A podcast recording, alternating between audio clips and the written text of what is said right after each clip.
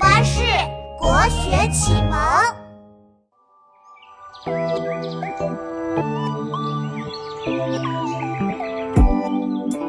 田园诗人孟浩然，他的家庭是小康，不说有屋又有田，起码吃嘛嘛都香。他从小读书又练剑，云游四海和八方，爱上了山水和春天。有一天，他睡了个懒觉，听到屋外的鸟儿喳喳叫。见满地散落的花花草草，写了一首诗，叫做《春晓》。春眠不觉晓，处处闻啼鸟。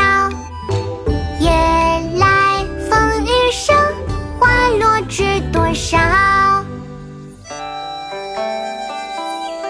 春晓》，唐·孟浩然。春眠不觉晓，处处闻啼鸟。夜来风雨声，花落知多少。春眠不觉晓，处处闻啼鸟。夜来风雨声，花落知多少。春眠不觉晓，处处闻啼鸟。夜来风雨声，花落知多少。